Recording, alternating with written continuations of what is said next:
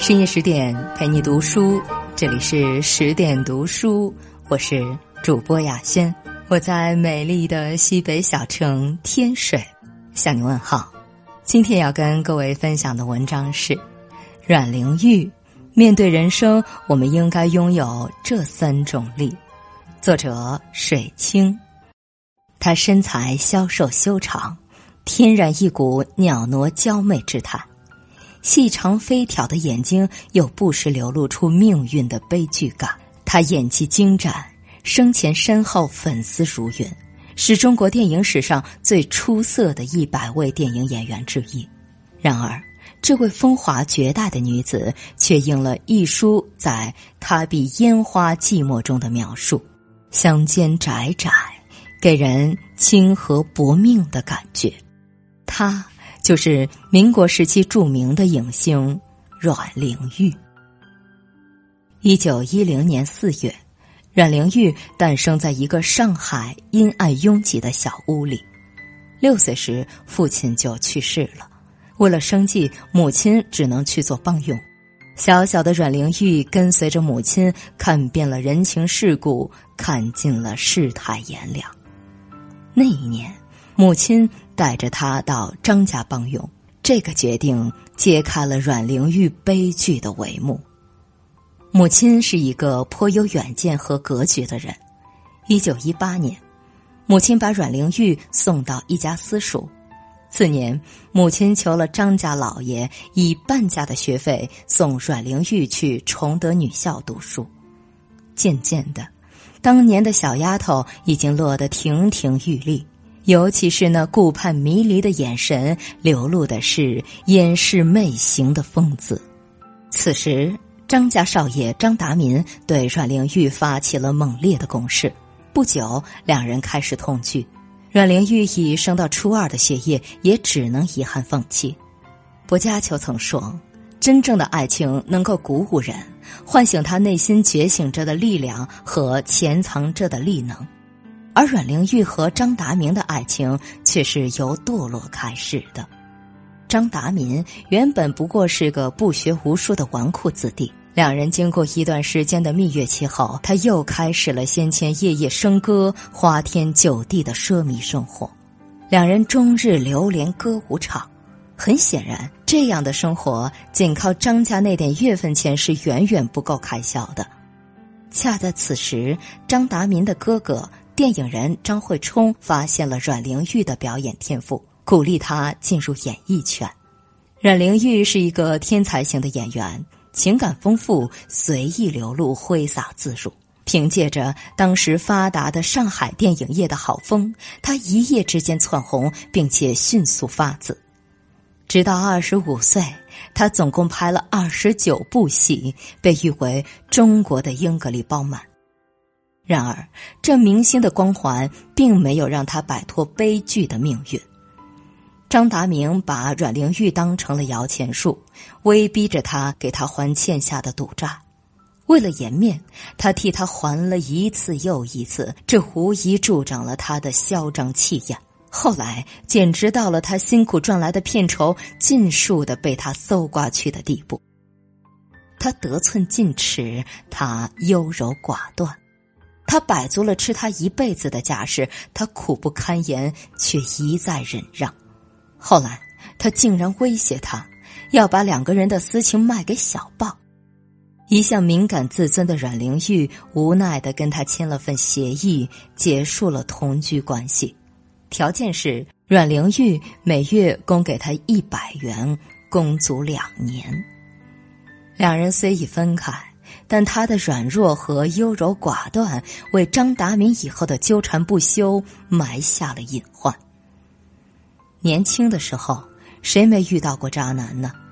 人生经验不足，没有大眼识人，及时止损，重新开始就是了。其实，阮玲玉有三次离开渣男的机会的。刚开始的时候。面对整天只吃喝嫖赌的张达民，明明一只所托非人，却一直幻想他可以改邪归正，不舍得离开。当他贪婪的鲸吞他的财产的时候，他宁可息事宁人，给钱了事，做不了分手的决断。当他开始一段新感情，张达民回来要挟着一次次讨钱的时候，他还是一次次的退让妥协，终致名誉受损。这三次机会里，只要他抓住任何一个，都可以及时止损，果断撇清这段关系，还自己清白。陆琪在《爱情需要止损》中说：“在这个世界上，你想要什么就会得到什么。如果得不到不想要的东西，就要及时丢掉，否则就会越错越厉害。及时止损是一种人生智慧。人活一世，难免遇到阻碍自己的交事，该断则断，该弃则弃，而不能任其发展，最后反噬自身。”我们只有拥有止损力，懂得舍弃不堪的感情，懂得清理自己的朋友圈，才有可能迎来柳暗花明的一天。一九三二年，阮玲玉认识了著名富商唐季山，此人生性风流，明明有妻室，却以玩弄多名女星而臭名昭著。之后，唐季山无微不至的体贴关怀，并且买下一栋三层楼的别墅，迅速赢得了阮玲玉的芳心。两人开始居住在一起。也不是没有人提醒过阮玲玉，唐季山的前女友默片女王张之云就曾告诫过他：“你看到我，就可以看到你的明天。”唐季山不是一个好男人。热恋中的阮玲玉根本听不进去，还只当是张之云在嫉妒。她依旧瞎了眼般的一头扎进这段注定不被看好的感情里。阮玲玉表面上看起来很要强，但内心深处却敏感脆弱，需要保护。这样就很容易陷入一段感情中，很难走出。他曾对朋友说：“我太弱。”我这个人经不起别人对我好，要是有人对我好，我也会真的疯了似的爱他。他一生的悲剧就在于疯了似的爱，他不该为了他那点温暖，他那点爱，把自己毫无保留的交出去，不留一丝余地。唐季山满足了征服欲后，渐渐开始厌倦阮玲玉，他又有了别的相好，上海著名歌女梁赛珍。眼见同居了八年的女人同一个富商好了，内心的仇恨和嫉妒使张达明发了疯。他像魔鬼一样纠缠着阮玲玉，敲诈勒索不择手段，而且越来越贪得无厌，勒索金额一次比一次大。被唐季山发现后，张达民一不做二不休，把阮玲玉和唐季山告上了法庭。唐季山也状告张达民，两人闹上了法庭，形势逼迫着阮玲玉在众人猎奇的目光中出庭作证，公布各种隐私情史，闹得一代影后名誉扫地。在人生的困顿期，阮玲玉遇到了导演蔡楚生，两人合作了电影《新女性》，在频繁的交流中，两人越来越透气，心灵越来越靠近。然而。当阮玲玉把蔡楚生当作救命稻草，希望他能带自己走出张达民和唐季山带给他的梦魇时，他却渐渐对他敬而远之。不错，他欣赏他出众的表演天分，也同情他不幸的遭遇，但作为事业正处上升期的导演，权衡再三后，他还是不想惹麻烦。张爱玲曾在《留情》里说。生在这世上，没有一样感情不是千疮百孔的。把一生的快乐和幸福寄托在他人身上，迟早会失望。阮玲玉的悲剧就在于她过度依赖他人，把人生的希望都寄托在男人身上，总是等待着他人来救赎，而不是想办法自救。贫苦时依赖少爷张达民，期望摆脱原有生活。成了影星后，又去依靠富商唐季山，发现所托非人后，又寄希望于蔡楚生带他脱离苦海。这样沉重的爱，哪个男人负担得了呢？阮玲玉从庸人之女到一代影后，她本已实现了经济独立，却始终无法摆脱依靠男人的思维，实现自身的精神独立。身为女人，应当拥有女子力。我们不仅要对自己的身份有充足的意识，还要有独立和坚强的品格，并能始终保持一颗不断学习进取的心。如此，我们才能拥有立足世界的底气，才能寻找到实现自我价值的途径，最终实现更为开阔的人生格局，成为更优秀的自己。一九三五年。阮玲玉遭遇了事业的瓶颈期，当时有声片以剽悍的姿态挤走了默片的位置。身为默片女王的阮玲玉却面临发声的尴尬，他声音过细，而且国语也不标准。大浪淘沙，红尘如梦，是非成败转头空。当年红遍大江南北的荣耀，似乎一去再难返了。张达民和唐季山的口水战还在继续，蔡楚生日益冷淡，各大小报肆意编造的诽谤他的流言，都重重的压在这个柔弱的女子身上。他想到了新女性中的女主角，那个曾满怀梦想的女子，最终还是被无情的现实击倒，吞药自尽。三月八日晚，阮玲玉吞下了三瓶安眠药。可恨的是，自私的唐季生发现后，怕牵连自己，竟然舍近求远，把他送去一个偏远的诊所。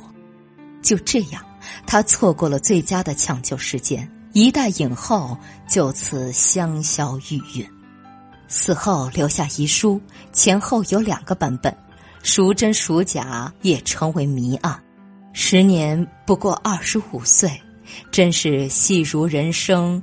人生如戏啊！阮玲玉诚然不幸，然而同时期的电影皇后蝴蝶的生平遭遇，跟她相比是有过之而无不及。蝴蝶除了承受女人名节的诋毁外，还承受了众人对其人品、民族气节的质疑。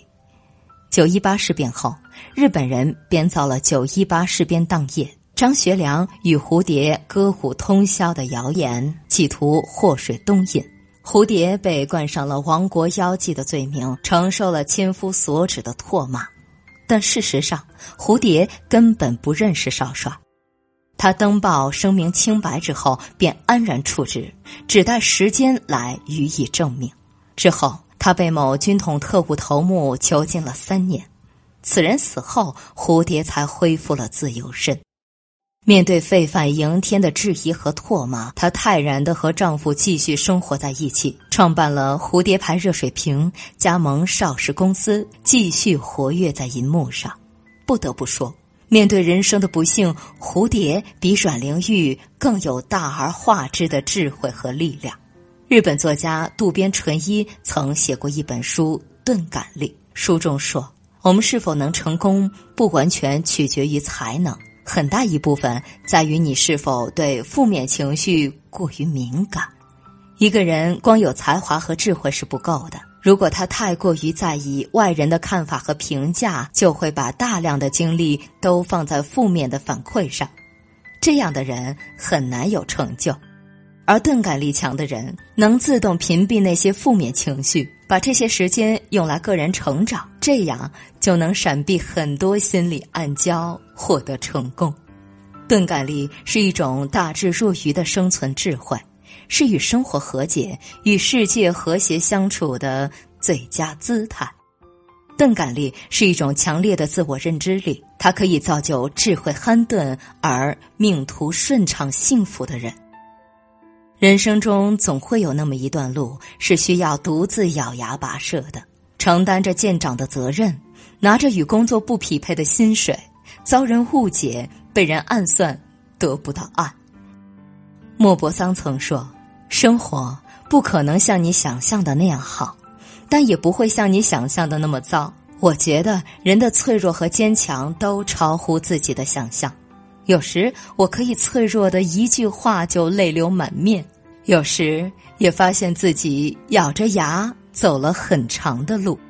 要相信，上天只会给我们能过去的坎儿，只要生命还在，稍待时日，那都是身后的风景。深夜十点。今天的文章就分享到这里，更多美文请继续关注微信公众号“十点读书”，也欢迎把我们介绍给你的家人和朋友，让我们一起在阅读里遇见更好的自己。我是主播雅轩，我们晚安。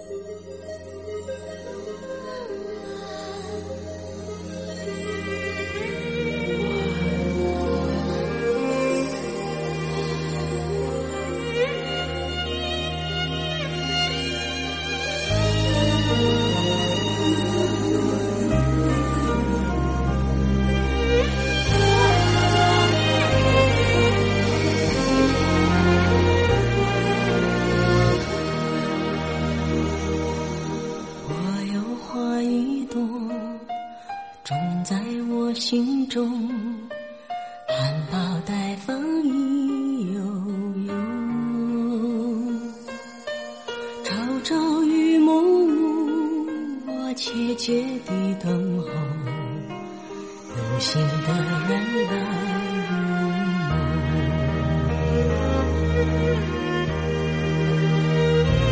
女人花摇曳在红尘中，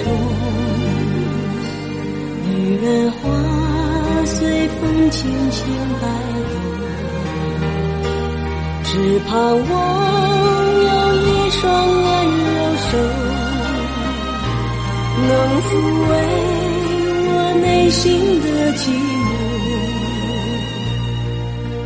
我有花一朵，花香满枝头，谁来真心寻芳踪？